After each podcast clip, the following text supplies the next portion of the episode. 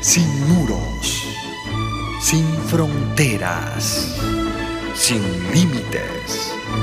Radio Mundial Adventista, más que una radio, sembramos esperanza.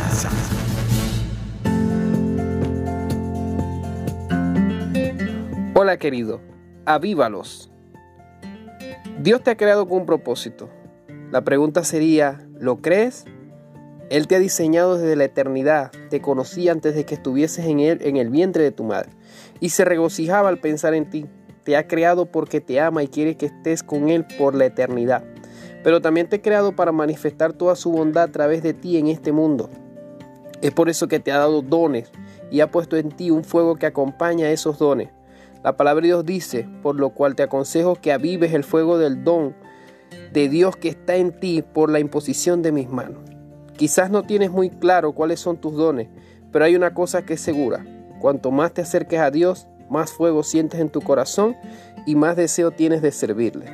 Pero de nuevo te digo, querido, fíjate que no estoy tan centrado en cuáles son tus dones. Puede que conozcas cuáles son tus dones y que operes en ellos de manera regular en el día a día.